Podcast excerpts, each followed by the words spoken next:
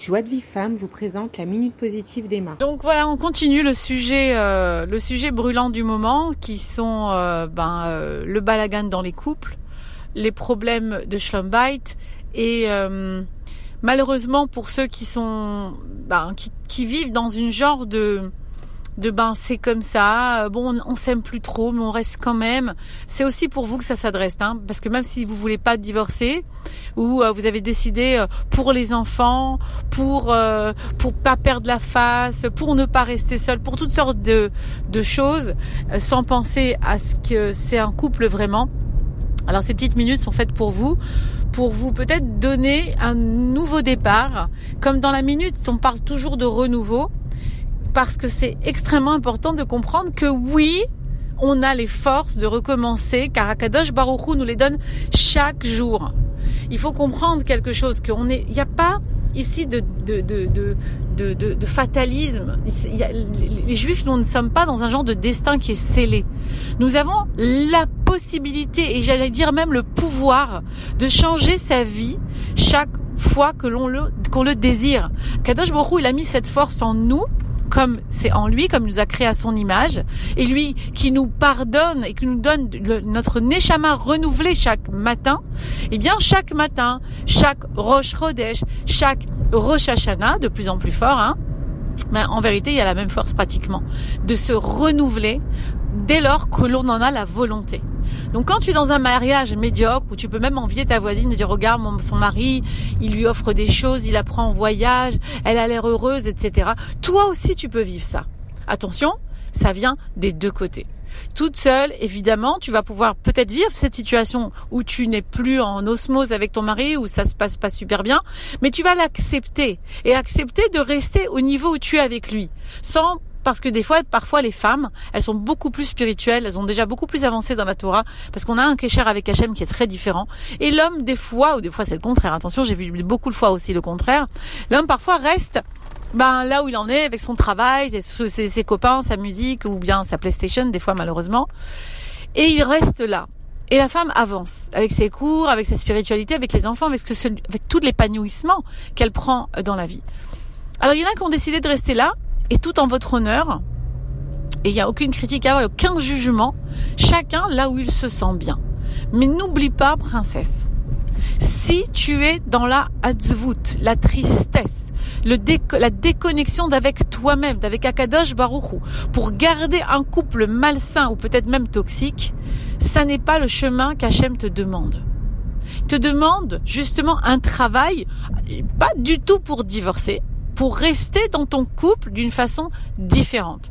C'est que lorsque des deux côtés, après avoir vu des thérapeutes, après avoir vraiment pesé le pour et le contre, et vu que c'était impossible, euh, que on peut vraiment euh, parler, et c'est du cas par cas, je vous le dis vraiment que du cas par cas, de pouvoir séparer évidemment parce que ça existe et c'est même une mitzvah de donner le guet. Hein.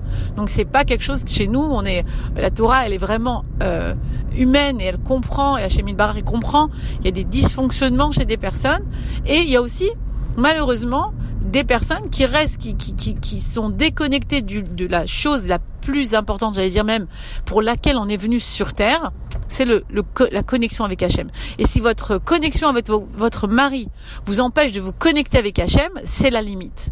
C'est la limite. D'ailleurs, en Tarat Mishpacha, bah, la limite de rester avec un mari, c'est pas qu'il vous, par exemple, si euh, il vous dit euh, euh, découvre-toi la tête euh, parce que moi ça ne me plaît pas, il y a peut-être possibilité de le faire.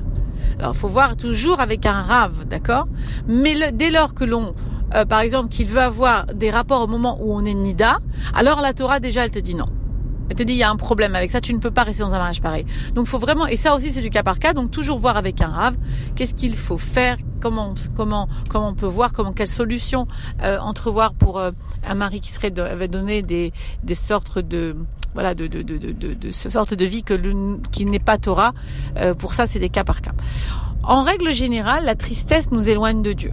Donc si tu restes triste dans ton couple, alors bien sûr qu'on dit toujours que le, bonheur dépend de, nous-mêmes et la joie dépend de nous-mêmes. Ça c'est sûr, tu peux être quelqu'un de joyeux dans la vie tout en étant euh, on va dire, dans un couple ou qui ne t'apporte rien ou qui même te plombe. Mais ça, à ce moment-là, à force, à force, ça ne peut pas t'amener vers le haut. Ça ne peut pas t'épanouir. Une femme a besoin que son mari lui donne.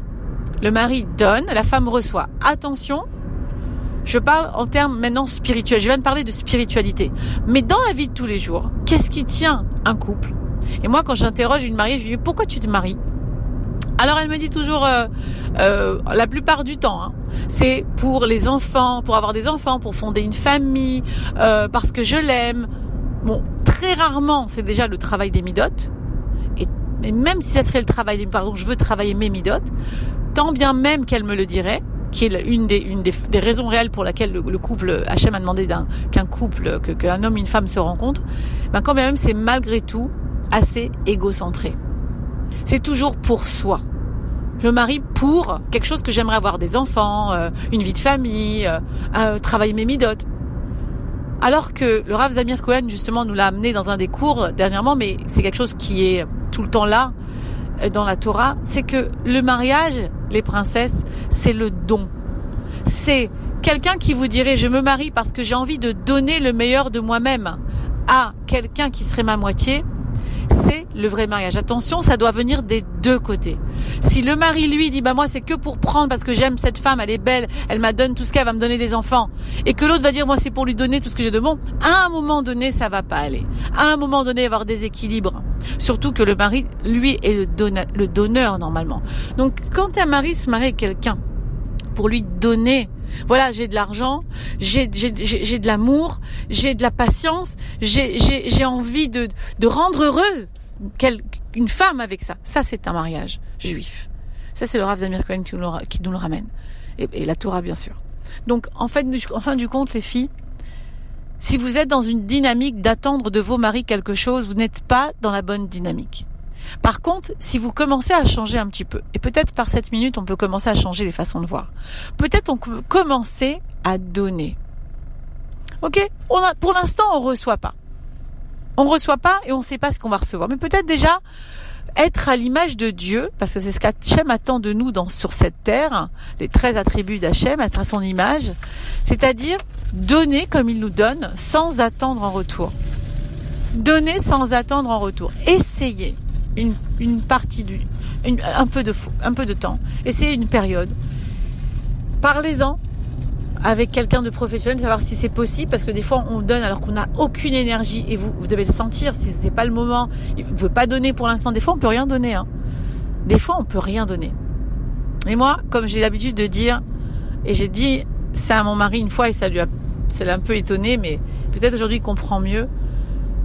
Je te choisis tous les matins je choisis de rester avec toi. Je veux te donner à toi ce que j'ai.